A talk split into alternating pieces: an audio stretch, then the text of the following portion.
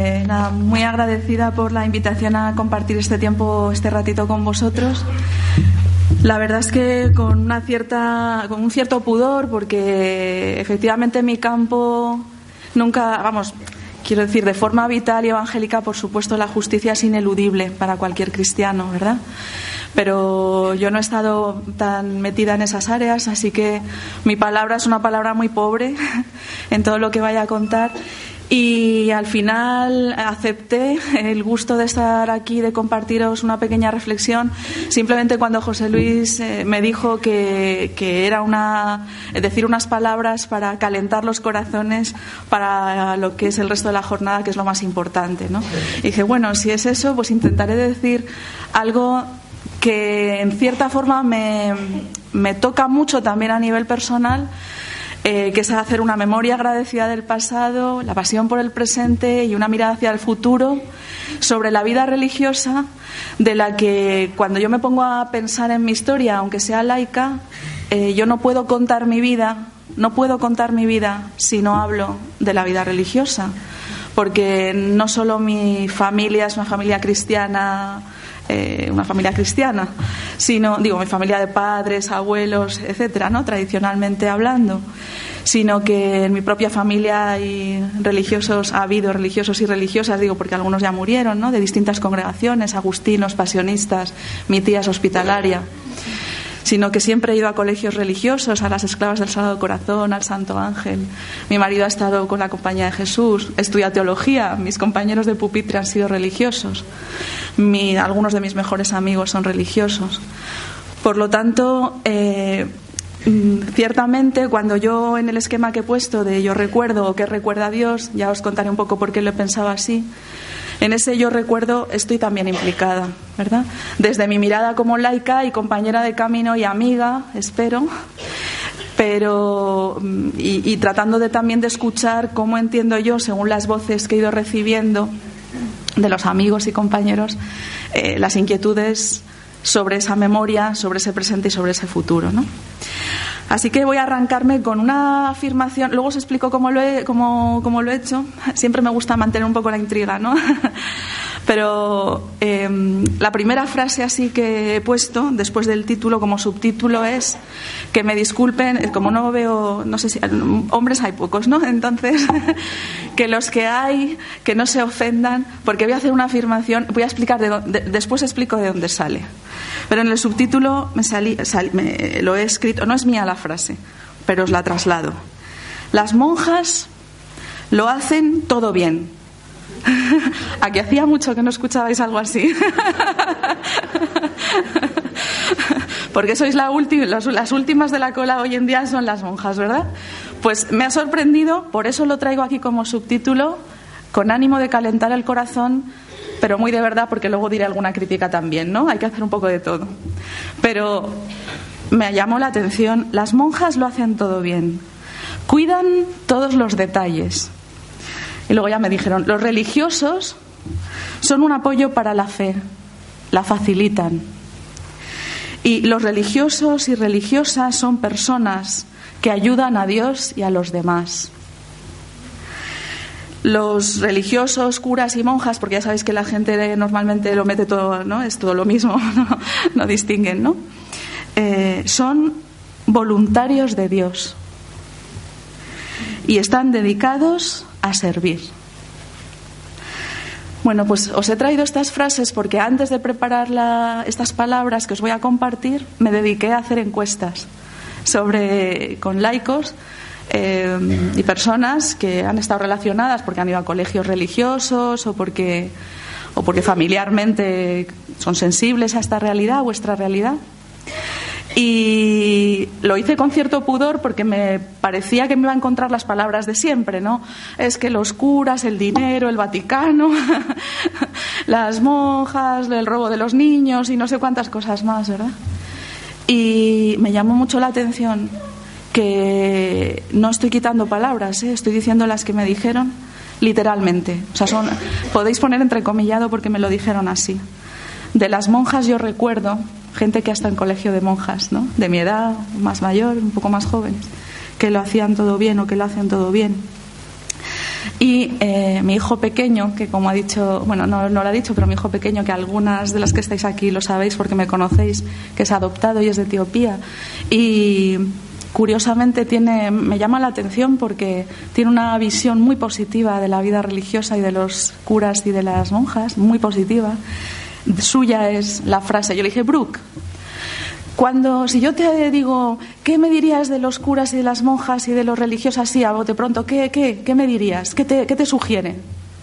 Y fue él el que me dijo, eh, son voluntarios de Dios. Tiene 13, el martes cumple 13 años. Son volu, volu, esa es frase suya. son voluntarios de Dios. Así que me parecía bonito que os llegara una mini recepción chiquitita, ¿no? un pequeño broche de recepción de frases de personas que han estado cerca de la vida religiosa, que se han educado en colegios religiosos, que han visto cosas buenas y cosas no tan buenas, ¿verdad? Claro que hay crítica, por supuesto que sí, pero que a pesar de las críticas que se pueden hacer, después de lo pasado, después haciendo memoria, porque el resto de las personas a las que le he preguntado eran más o menos de mi generación, pues conciliar, ¿verdad? A pesar de todo, tienen, eh, perciben, sienten que hay algo que emerge por encima de la crítica fácil y real, ¿verdad? Digo, y real, es decir, hay cosas que es verdad que no se han hecho bien, ¿verdad? Ciertamente.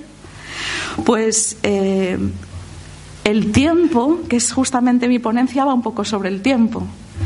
El tiempo, pasado el tiempo, ha hecho que se vea mejor que los religiosos, y esto me lo he subrayado yo, hablan de Dios y de servicio a los demás.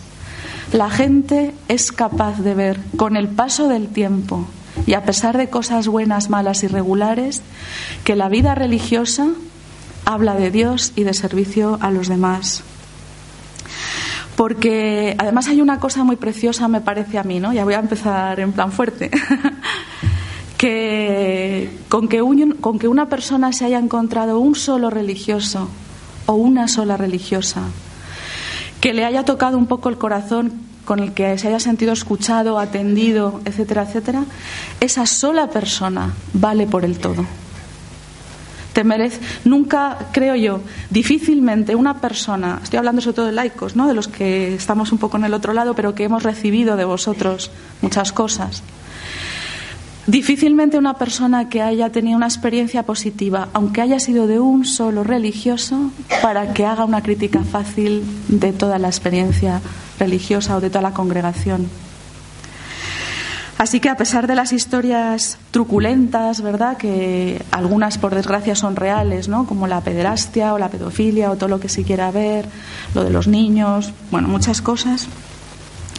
Querría subrayar que este punto del paso del tiempo es muy importante, ya nos da un criterio de discernimiento importantísimo para el presente, habiendo tomado conciencia de que ha pasado el tiempo. Y es que el paso del tiempo eh, mirar al pasado, al presente y al futuro nos hace ver muchas cosas de forma distinta.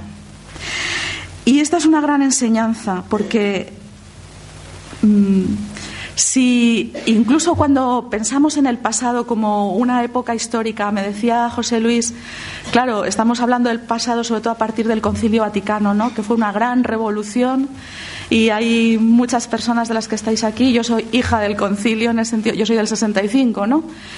Y algunas de las que estáis aquí, sin embargo, sois del concilio, ¿verdad? De, en esa época de esos años.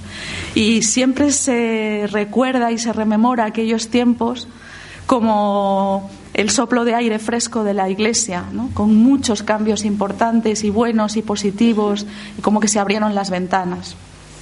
Pero incluso, pero los que somos del posconcilio, y hemos compartido años, hemos sido educados por aquellas personas que vivisteis el concilio. A nosotros veíamos cosas buenas y cosas malas.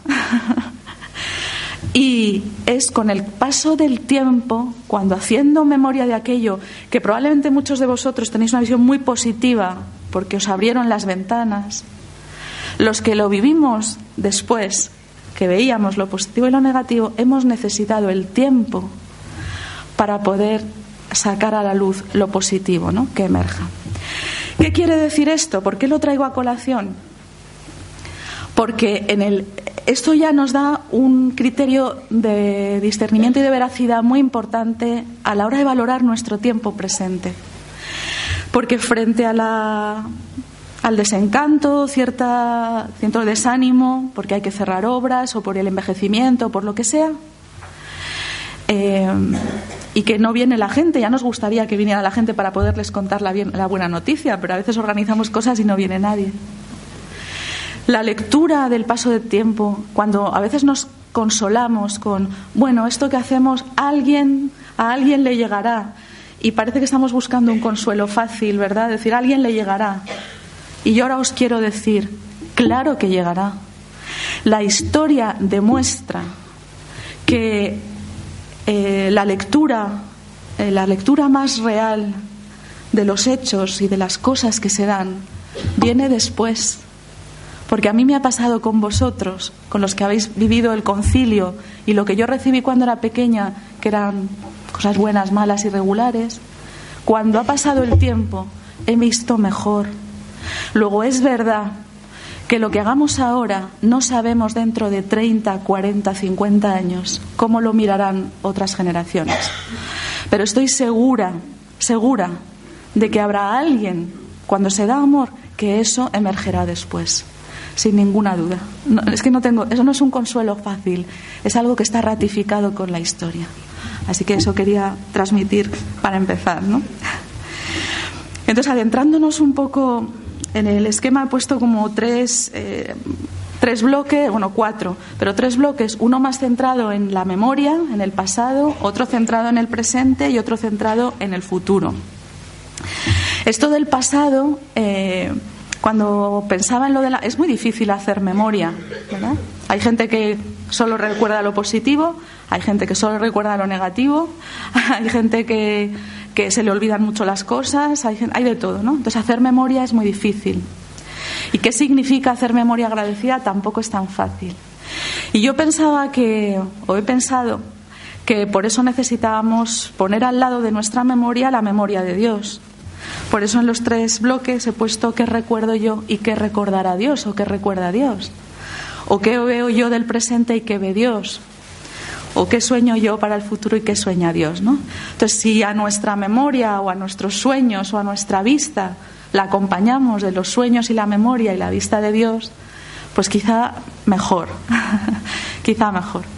Y cuando yo digo, cuando ahora cuando haga, os comparta lo que yo veo, sueño y recuerdo, voy a acompañar mi propio recuerdo personal con recuerdos de compañeros y amigos y amigas religiosos y religiosas y luego a lo mejor atreverme la osadía de decir alguna palabra de lo que pienso que bueno no sé si a no ser que caiga un rayo creo que Dios piensa esas cosas. Es un poco atrevido no pero quizá el Evangelio nos da más, más pistas de las que pensamos. Y ya al final el último bloque sería hacer esa memoria esa pasión y ese futuro compartido desde el nosotros, ¿no? Ese sería un poco el planteamiento. Entonces, cuando yo he puesto en primer lugar lo de yo recuerdo y Dios recuerda, pues eh, el yo recuerdo, bueno, ya dicho, os he dicho que lo hago un poco mezclado a una conciencia de que un recuerdo personal nunca es un recuerdo individual, ¿verdad? El recuerdo eh, personal siempre es memoria de hechos y de personas de otras personas que me hayan acompañado en mi vida. ¿no? La memoria nunca es individual, siempre es compartida. Pero hay una zona como más personal, que tiene una dimensión más íntima, digamos, y otra pues más colectiva. ¿no? Y me voy a incorporar a esa mirada, como os he dicho, y voy a compartiros esa mirada como laica para recordar, como dice el Papa Francisco, la carta del Papa Francisco en la inauguración del año de la vida consagrada, ¿no? Es preciosa, preciosa, y entonces él dice, bueno, yo digo, voy a recordar, como dice el Papa, esa historia gloriosa para contar. Es decir, y yo me sumo a las palabras del Papa. Creo fervientemente y firmemente que la vida religiosa tiene una historia gloriosa para contar. Y a mí me encanta que me la cuenten, me encanta que me la contéis. ¿no? ¿Y, ¿y qué recuerdo yo? ¿Qué recuerdo yo? Pues muchas cosas. Tengo soy capaz de tener a esta. Bueno, si, si, he dicho que soy del 65, ya no me puedo escaquear, que tengo 50 años, ¿no? tengo memoria agradecida. Bueno, os lo respondo al final, ¿verdad? Se va a ver con mucha facilidad, así que lo respondo después. Yo recuerdo, pues, como os he dicho, ¿no? Tengo en mi familia mucha gente de vida religiosa y he ido a colegios religiosos siempre, ¿no? Y yo recuerdo el día del Domun. Cuando he visto, bueno, me ha dado pena empezar a hablar después de la canción y de todo esto que es tan bonito. Me, ha dado pena, era, era, para una oración larga, creo. Y del, del colegio, una de las cosas que más me impactaban era el día del Domun. Digo, por vincular esa memoria agradecida a hechos que tienen que ver con la justicia y con el área en el que estamos, ¿no? Y recuerdo el día del Domum porque era el día de las misiones y de los misioneros. De las, mi tía fue misionera hospitalaria en Ghana durante 12 años. Los religiosos y religiosas eran para mí sobre todo misioneros. Personas dispuestas a dejar su vida habitual, la que yo conocía, ¿no? casera, para llevar el Evangelio a otros lugares. Y eso me encantaba me encantaba. Hay, entonces, aquellos asuntos menores posconciliares del hábito y no hábito, yo, yo pillé, o sea, yo recuerdo estar en el pupitre y venir una monja a dar clase con el hábito y la siguiente no lo tenía. y entre las niñas a veces nos damos codos y dices, está ido a la peluquería. o te has fijado la hermana, no voy a decir nombres, ¿eh? ¿Te has fijado la hermana no sé quién? Lleva tacones. Pero para los niños y niñas del posconcilio, aquello era anecdótico, muy anecdótico. Luego lo he pensado muchas veces, digo, tantas energías ideológicas puestas en algo que en las personas a las que vosotros servís muchas veces no le dan casi importancia. Era muy anecdótico. Porque os aseguro, y esto os lo aseguro como memoria, cuando hago memoria de lo recibido, que, me daba igual que la monja llevara hábito o que fuera la peluquería o que fueran vaqueros o con el fular palestino. Si aquella religiosa me hacía caso, se interesaba por mí, se preocupaba por mí, me sonreía y me animaba, lo otro me daba totalmente igual, totalmente igual.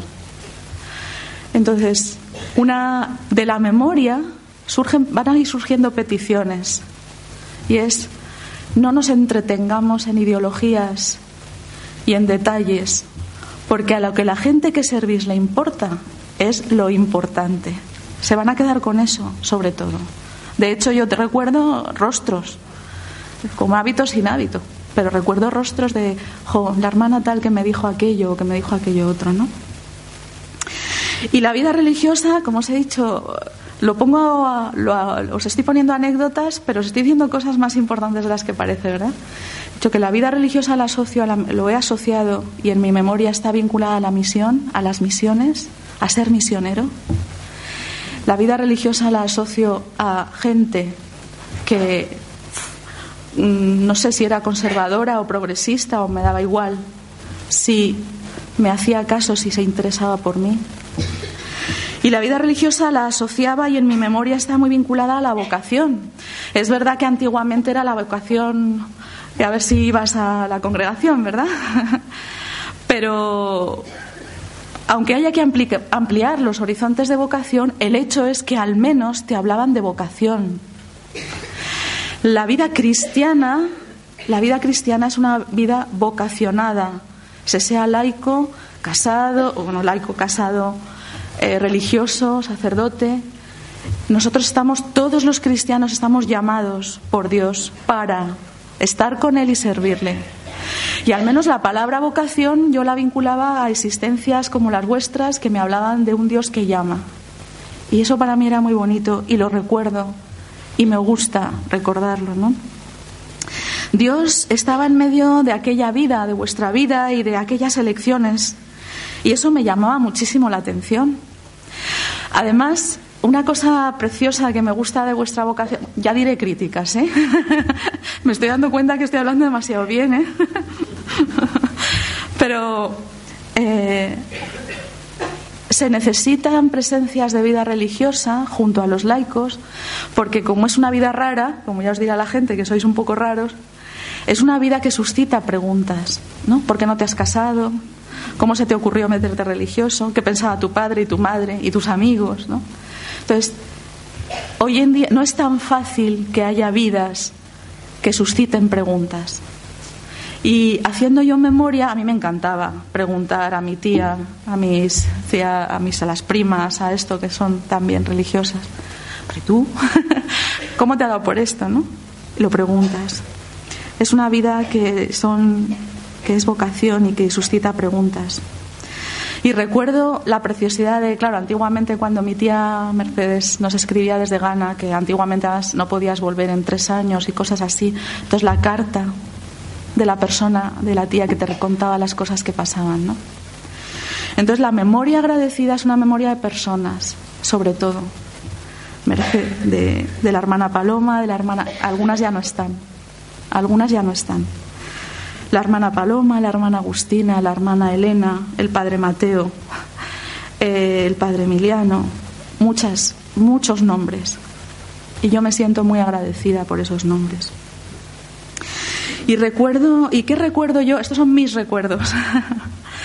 y cuando yo escucho a compañeros y compañeras y amigos religiosos, ¿qué recibo yo de su memoria, de vuestra memoria, cuando miráis al pasado? Pues a veces recibo una cierta nostalgia de aquellos maravillosos años. ¿no? Ha habido incluso artículos o charlas sobre aquellos maravillosos años de los del concilio. Los años del concilio como ese soplo de aire fresco que la, que la Iglesia necesitaba. Y estoy segura de que lo fueron, estoy segura, estoy segura de que sí. Pero a mí me gustaría poner sobre esa memoria un pero, ¿no? O un cuidado. cuidado con la tentación de la nostalgia, porque si aquellos años fueron maravillosos, lo fueron para que fueran maravillosos estos años también. No para recordar que aquellos años fueron maravillosos, sino que si fueron maravillosos, lo fueron para que estos lo sean también. Y entonces entonces sí se puede convertir en una memoria agradecida, porque una memoria agradecida de algo que está en el pasado y que se quedó allí y que yo recuerdo con pena, no es una memoria agradecida, es una memoria que pesa, porque qué pena que ya las cosas no son así, ¿verdad? Una memoria agradecida es una memoria activa, que aquello que sucedió fortalece la experiencia de Dios para el presente y para el futuro para convertirse en lugar de memoria agradecida que fortalece nuestro espíritu. Eso sí, entonces aquellos maravillosos años realmente fueron maravillosos. Y en segundo lugar, eh, esa mirada que yo recibo, esas palabras que yo recibo cuando la gente recuerda el pasado. La mirada de Dios creo que, bueno, eh, perdón, en la mirada, ¿qué diría yo sobre la mirada de Dios de aquellos maravillosos años?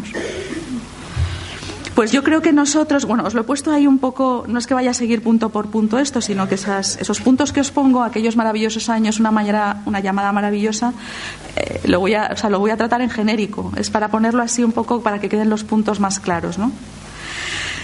¿Cómo mira a Dios esos maravillosos años? Me preguntaba yo. ¿Y cómo miraría a Dios esos maravillosos años? Pues yo creo que Dios se detiene más en aquella maravillosa llamada. O sea, si yo me preguntara, si Dios hiciera memoria agradecida de la gente que se ha entregado a Él, ¿qué pensaría? Y yo estoy casi convencida, y si no, que caiga un rayo, estoy casi convencida que lo que Dios, eh, en donde Dios se detiene es en la maravillosa llamada que significa decir o haberos dicho que cuenta con vosotros y que vosotros le hayáis dicho, Señor, cuenta conmigo. Por eso me venía el texto de Jeremías, ¿no? Cuando Yahvé le dice al pueblo de Israel, cuando tantas idas y venidas, ¿y qué es lo que le dice Yahvé al pueblo de Israel? Le dice, recuerdo tu cariño juvenil, el amor de tu noviazgo, aquel seguirme por el desierto, por la tierra no sembrada. Eso recuerdo de ti, esa llamada primera, ese amor primero, eso recuerdo yo. Creo, segundo, en el segundo punto, creo que la vida religiosa cuando recuerda el pasado, eh, alrededor del Concilio Vaticano II, y escucha una clásica, un, clásico, ¿no? Cuando hemos, los que hemos estudiado teología después del concilio hay como ya tópicos que ya están ahí, ¿no? Volver a las fuentes, volver al Evangelio, ¿no? Es como un run run. volver al Evangelio desnudo, a la pureza original, que por supuesto tiene mucho que ver con la opción preferencial por los pobres, como he puesto en el tercer punto, ¿no? Y quitar adherencias, volver al carisma original, a fundir mi llamada con la llamada del fundador y de la fundadora, porque su llamada, la llamada del fundador, es la misma llamada que la mía. ¿no? Son dos llamadas que se convierten en una sola, ¿verdad? Yo me reconozco en la llamada del fundador, que también es mía, ¿no? Pero esa vistosa vuelta, esa vuelta a las fuentes, creo que no necesita no perder la mirada de la intrahistoria, que esta es, esto es mucho de Dios. Es decir, necesitamos no dejar en el camino eh, vidas evangélicas perdón, que ya vivían esa máxima de vuelta a las fuentes.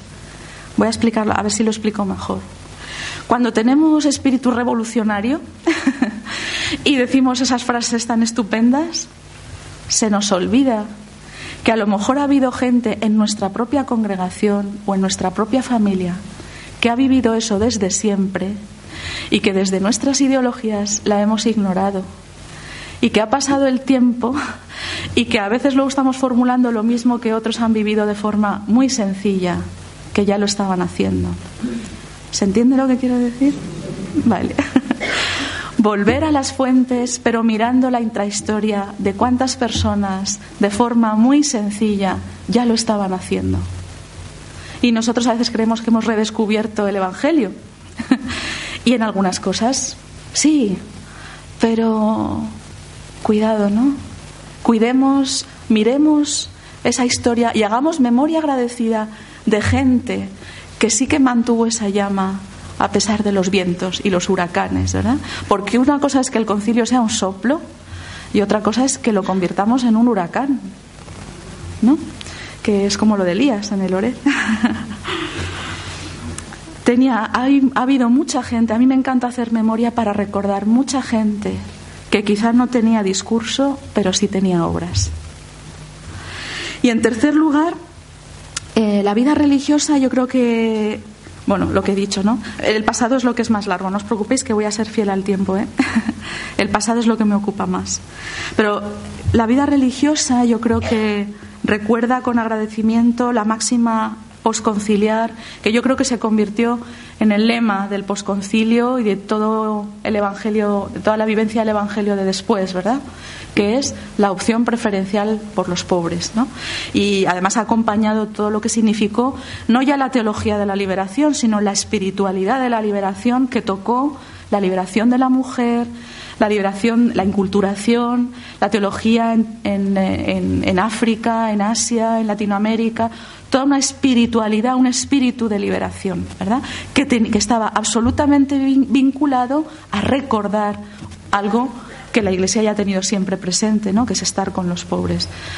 El siglo XX no ha redescubierto la opción preferencial por los pobres, porque cuando te pones a leer las vidas de los santos, todos todos, todos, Francisco de Asís, Clara de Asís, San Agustín, si, es que todo, la vida religiosa es, está vinculada a escuchar el grito de los pobres para estar con ellos, siempre.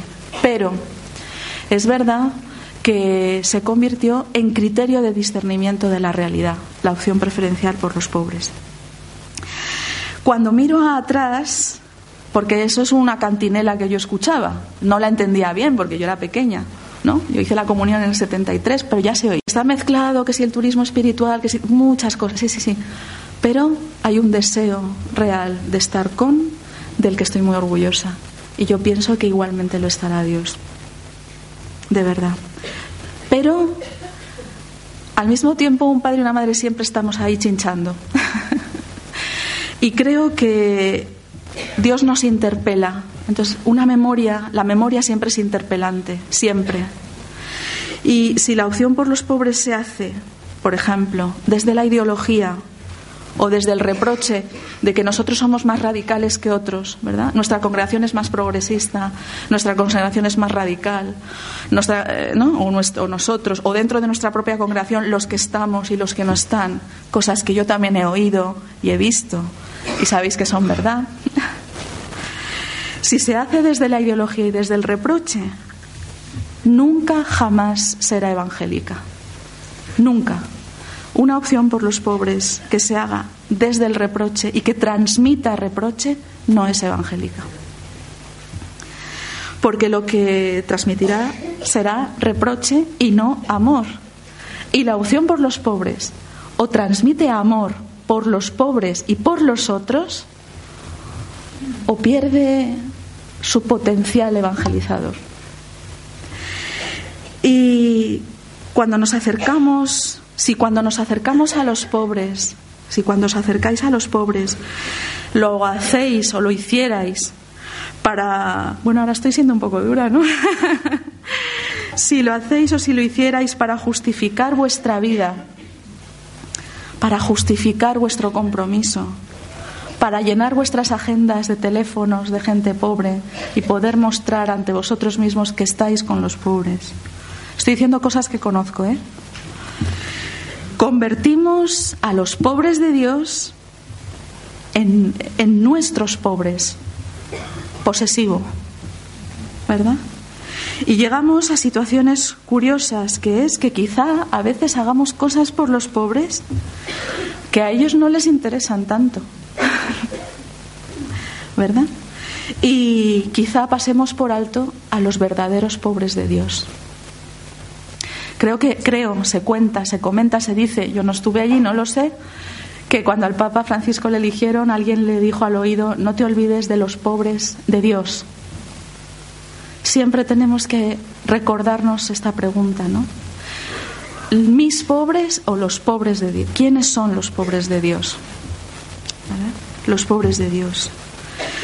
Porque si no se dan situaciones absolutamente surrealistas, yo vivía en los años 80 en la Facultad de Filología, que era la Facultad de Filología como filosofía es un poco así de fular palestino y tal, ¿no? Un poco hippie. Y en mi grupo había, en el grupo de amigos que yo hice, había un, había un ateo, había un agnóstico, había uno que se había salido del seminario, había una chica del Opus, había otra de comunicación, había otra de las comunidades de base. Era fantástico. Y lo mejor de la facultad, los el bar y la cafetería donde arreglábamos el mundo. Pero en estos compañeros que con los que arreglábamos el mundo, el tema de los pobres, por supuesto, teología de la liberación, ta, ta, ta, ta, ta. Y teníamos una compañera en clase que era discapacitada, que había nacido sin discapacidad, pero que con seis meses se había caído de una mesa o algo así a su madre. Y entonces no podía ni caminar bien, ni hablaba bien, ni cogía bien los apuntes. Y yo vivía con auténtico, de verdad, con auténtico dolor y extrañeza que aquellos compañeros de fular palestino que hablaban de los pobres, salíamos de la universidad, de la clase y entrábamos y nadie se acordaba de ella. ¿Dónde estaban los pobres de Dios? Necesitaba que le, que le dejáramos los apuntes, no podía cogerlos, ¿eh? no, no podía escribir bien, ¿no? Tenía discapacidad física severa. Entonces las cosas provocan extrañeza, ¿verdad? bueno. Segundo bloque. ¿Qué veo sobre el presente? Más rapidillo, ¿no? ¿Qué veo yo y qué ve Dios o creo yo? Dice el Papa Francisco en esa carta tan bonita que el, resto de, el reto de la vida religiosa es no solo leer el Evangelio, sino ponerlo en práctica y hacerse una pregunta, que os hagáis. Yo me escaqueo un poco porque es para vosotros. ha dicho, la vida religiosa se tiene que preguntar, ¿es Jesús el primero y único amor? ¿Es Jesús el primero y, una, y único amor? Me parece que ha dado en el clavo. Esa pregunta hay que hacérsela toda la vida, toda la vida, para no caer en el hecho de vivir de las rentas, de la memoria agradecida. Oh, yo ya hice, ya hice bastante. No caer en las rentas de un pasado glorioso que justifica toda una vida, que en parte es verdad. Ni caer en, en esa vivencia del impulso de ese amor primero que sin embargo luego Dios echa de menos. Estoy segura me estoy marcando unos triples. Yo pienso que cuando me vaya al cielo, si me admiten por allá, me va a pedir muchas cuentas, Dios. me va a decir, a ver qué dijiste en mi nombre. Eh, el Señor echa de menos ese amor primero. Sí, ese impulso del amor primero. Entonces, ¿qué veo yo? Yo veo, eh, yo veo en la vida religiosa hoy mucho deseo de hacer bien las cosas, sinceramente, lo creo. Veo junto a ese deseo de hacer bien las cosas, deseo de supervivencia, ¿verdad? Con ese miedo de si seguiremos adelante como congregación o no, desapareceremos o no. Hay un cierto aferramiento a sobrevivir, ¿verdad? Pero a una concepción de lo que significa sobrevivir. Y al mismo tiempo mezclado con un gran deseo de entrega. Yo eso lo veo de corazón.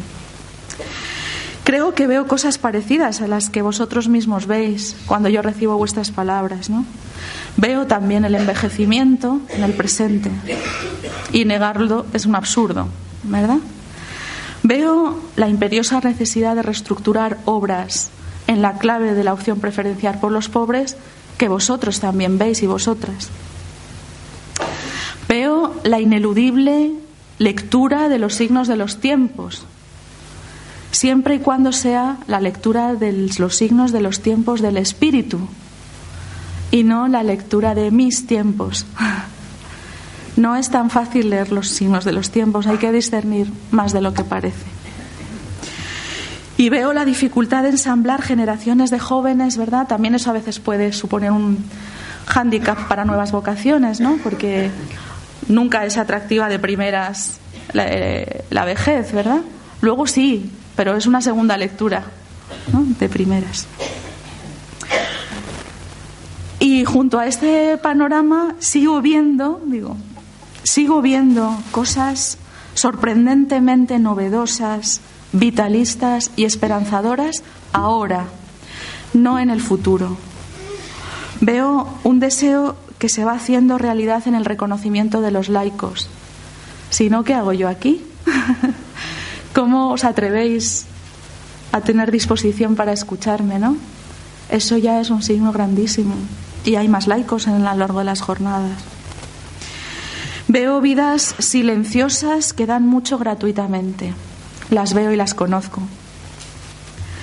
Y veo abandono a los planes de Dios y deseo de renovar una y otra vez, una y otra vez constantemente, discernir, volver, revisar, otra reunión, otros encuentros, para mejor o peor, o peor hechos. Estoy hablando de deseo. Para vivir mejor la radicalidad del Evangelio. Veo deseos misioneros que me encantan. El Papa en la Evangelii Gaudium ya sabéis que una de las palabras claves es ser misioneros, que, que el espíritu misionero empape todas las obras. ¿Y qué verá Dios? Pues yo creo que Dios ve mejor que nosotros las señales del espíritu. A Él no le cuesta ver que, y siempre nos avisa de que el decrecimiento, el hacerse pobre, el ser el último, es el mejor caldo de cultivo para la obra de Dios. Es que Dios lo ve, lo dice el Evangelio. No es que lo diga yo, es que lo dice Él. ¿Por, qué? Voy a lanzaros una pregunta que... ¿Por qué tenéis menos miedo a estar con los pobres que a ser pobres? Ser pobres en medios, en vocaciones, en obras, en tal. A eso me refiero. ¿eh? Tenéis mucho, mucho impulso y mucho deseo de estar con los pobres y vivir con ellos y por ellos. Pues ese mismo deseo no se puede, no se, no se puede disociar del, del ser pobre a todos los niveles de la vida. Yo quiero, bueno, esto es del futuro, así que cuando digo lo que sueño, no lo voy a adelantar. La pobreza, como bien sabéis mucho mejor que yo, como voto que tenéis de pobreza, la pobreza es la mejor oportunidad para manifestar la grandeza de Dios, sin ninguna duda. Cuando tenemos muchos medios, es más difícil discernir, porque es más difícil determinar o, tener certeza de que aquello que hacemos proviene de los medios que tenemos. si yo tuviera aquellos medios, no estoy hablando por una tercera persona, con esos medios ya se puede. Pero si no habiendo medios hay, hay amor, entonces eso proviene de Dios. Y casi no hace falta discernir. Claro que Dios ve el envejecimiento, pero Dios no se queda con el envejecimiento, se queda con la fidelidad. A Dios le conmueve profundamente el amor gratuito. Entonces cuando escuchas o cuando escucho, me da tanta pena escuchar a compañeros que se van haciendo mayores y que dicen, total, con lo que yo era, ¿no? Total, pues ahora ya no tengo nada que hacer. Pues tal, ¿no? Pues que el Señor me lleve cuanto antes, porque total. Y yo digo que no, que no, que el tiempo que Dios nos regala a cada ser humano es una oportunidad para mostrarle a Él y mostrar a los otros que de verdad amamos gratuitamente. Que amamos gratuitamente, sin compensación ninguna. Así que yo pienso que donde nosotros vemos reestructuración de obras y pérdidas, Él ve desafíos evangélicos. Porque como decía Santa Teresita de Lisieux, Dios no necesita de nuestras obras, necesita de nuestro amor. Y el amor se traducirá en obras, pero la causa, el tema de causa-efecto es muy importante. Y por último, ¿qué sueño? El futuro. ¿Qué sueño yo y qué sueña Dios? El Papa Francisco dice, porque nos gusta mucho el Papa Francisco, pero si nos ponemos a leer en serio lo que dice, es un poco, como dirían los jóvenes, un poco heavy, ¿no? es un poco heavy de verdad. Entonces es abierto, es simpático, da muy bien en la cámara y todo. Pero si leemos de verdad lo que dice, es muy heavy. Y él dice, entre comillas, en la carta que os ha dedicado, a vosotros, abrazar el futuro, hay que abrazar el futuro con esperanza. Y que la esperanza de, y la esperanza de la que hablamos no se basa en los números, ni en las obras. No hay que ceder a la tentación de los números ni de la eficiencia, y menos aún de confiar en las propias fuerzas. Pues está diciendo, mejor dicho, lo que he dicho yo, por eso me he atrevido a decirlo. ¿Qué sueño yo entonces cuando miro el futuro para la vida religiosa desde una memoria profundamente agradecida? Yo sueño una vida religiosa pobre y humilde, que esté con los pobres, pero sobre todo que ella misma sea pobre, en actitudes, en materiales, en lo que sea. Porque no se está de la misma manera con los pobres cuando uno mismo es pobre también. Yo sueño una vida religiosa misionera. Me, gusta mucho, me, me conmueve y me emociona. Deseosa de salir a cualquier lugar, sobre todo la vida apostólica, ¿verdad? Digo en este sentido. Que la vida contemplativa también es misionera. Fijaos, Teresita Elisie, patrona de las misiones, ¿verdad? Qué bonito, es precioso. Pues yo sueño una vida religiosa misionera, deseosa de salir a cualquier lugar, menos preocupada por los destinos y más por la misión. Es que cuando se tienen amigos religiosos, eh, los meses de mayo-junio es como la rumorología de los destinos, ¿no? Y las críticas solapadas a los provinciales y demás. Y aunque hay algo ahí muy humano, yo os pediría, si, si tuviera que soñar, si pudiera soñar, y bueno, estoy soñando, menos preocupada por los destinos y más preocupada por la misión. Siempre que sea, como diría San Ignacio, en la oblación del Rey Eternal, que es de lo más bonito de los ejercicios, allá, en aquel lugar donde se, que es misión, siempre que sea el mayor servicio y alabanza de Dios nuestro Señor. Sueño con una vida religiosa que crea de verdad, que creáis de verdad, que los frutos le corresponden a Dios y solo a Dios. Que lo nuestro, lo que nos corresponde a nosotros, y aquí ahora ya me sumo como laica, como creyente, como seguidora, como discípula, como amiga y como hermana, que lo nuestro es solo, nada más y nada menos, pero solo transmitir su amor. Entonces, si vais a reestructurar obras, tened mucho cuidado, porque no, porque no se debe discernir nunca sobre los números y sobre los frutos inmediatos. Jamás. Eso es un error grave y nada evangélico. El discernimiento se tiene que hacer en tres áreas. ¿Cómo amamos? Eso sí lo puedo medir un poco o ver, ¿no? ¿Estamos amando gratuitamente o no? ¿Estamos poniendo todo de nuestras manos o no? ¿Estamos siendo suficientemente pobres o no? ¿Cómo amamos? Segundo, leyendo los signos de los tiempos, es decir, mirando el vasto y ancho mundo, qué demandas, qué gritos hay, ¿no? ¿Qué gritos hay? La inmigración, evidentemente, los campos de refugiados, evidentemente, tal, tal. Y tres, ¿qué rostro de Dios queremos que prevalezca en lo que transmitimos. Lo que he dicho antes, si estamos con los pobres para reprochar al mundo no sé cuántas cosas, el rostro que prevalece es el de un Dios que reprocha. Si yo lo hago con infinito amor y misericordia, el rostro de Dios que transmitiré es el de un Dios de infinito amor y misericordia. Y eso sí lo podemos revisar.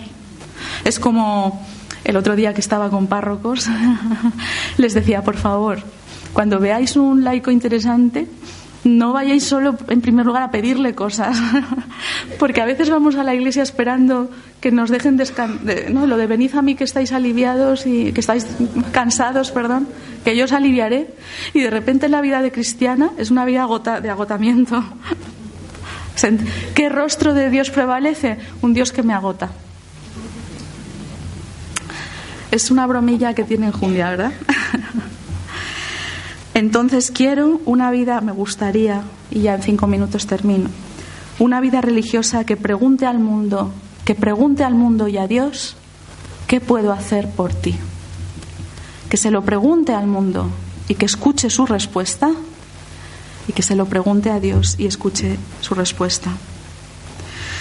Que podamos hablar de Dios y sobre todo que vuestra vida no desmienta con las obras y las actitudes lo que vuestra, lo que vuestra vocación dice que solo Dios basta. Y por último, memoria, pasión y futuro compartido solo en tres palabras, en tres imágenes que pone el Papa para recordaros tres expresiones preciosas que el Papa pone. Él os dice a los religiosos que tenéis que ser expertos en comunión, ¿os acordáis que lo dice? Que tenéis que favorecer la mística del encuentro y cuando habla de la mística del encuentro habla de personas que escuchan a los demás. Y, como lo ha dicho también Ángel de las Heras al principio, ¿no? despertar al mundo, ayudar al mundo a despertar. a la verdadera realidad y a Dios. Es decir, expertos en comunión porque si vosotros no lo sois, que sois comunidades fraternas donde se supone que sois hermanos y hermanas, pues tú me dirás quiénes son si no. claro que sí, tenéis que ser expertos en comunión. La mística del encuentro, de la escucha y del interés por el, por el otro. Me gustaba mucho del padre Arrupe, el padre Ignacio Iglesias, que le conocía muy bien, ¿verdad? En una, en una celebración que había para recordar la figura cuando todavía el padre Iglesias vivía, ya sabéis que le quería mucho al padre Arrupe. Y él decía, me, lo apunté, yo estaba ahí, literalmente, dice, el padre Arrupe escuchaba mucho porque preguntaba mucho y se adelantaba al otro.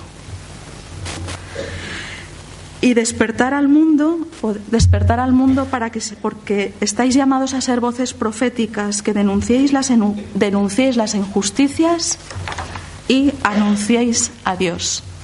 No se puede solo denunciar injusticias. En vuestro caso es denunciar las injusticias para anunciar a Dios. Y para terminar, me venía a la memoria como una, una figura. Yo soy un poco beatilla. me encanta leer vidas de santos y estas cosas. y hay una figura que me gusta mucho que es la del padre Damián de Molokai. Y me gusta esta anécdota que creo que expresa muy bien, condensa todo lo que os he querido transmitir y lo que para mí sería que creo que eso se ha cumplido y se ha cumplido mucho en vuestra historia y por tanto es memoria agradecida, pero que, es un deseo para que siga dándose en el futuro. Y es que no sé si os acordáis que cuando el padre Damián llegó a la isla de Molokai, cuando pisó tierra, dijo algo así. He venido a estar con vosotros, con los leprosos, para morir como vosotros. Y de hecho es lo que pasó, ¿verdad? Se contagió de la lepra y murió. Para mí esa frase resume lo que es el área de justicia social y lo que es vuestra vida. Un auténtico compendio, del Evangelio y del espíritu de la vida religiosa. Del Evangelio porque es otro modo de expresar la encarnación, He venido a estar con vosotros, dijo el padre Molokai. Es el Dios que ha venido a estar con nosotros también. Y también un modo de expresar la cruz, para morir como vosotros, como Cristo murió en la cruz como uno de nosotros. Y espero que, y, es un, un signo, un símbolo, una anécdota, un decir de la vida religiosa que quiere estar con la gente para acoger y compartir su misma suerte. Y de este modo no entender nunca que la perfección no es ser mejor que los otros, sino dar la vida con los otros y para los otros. Muchas gracias.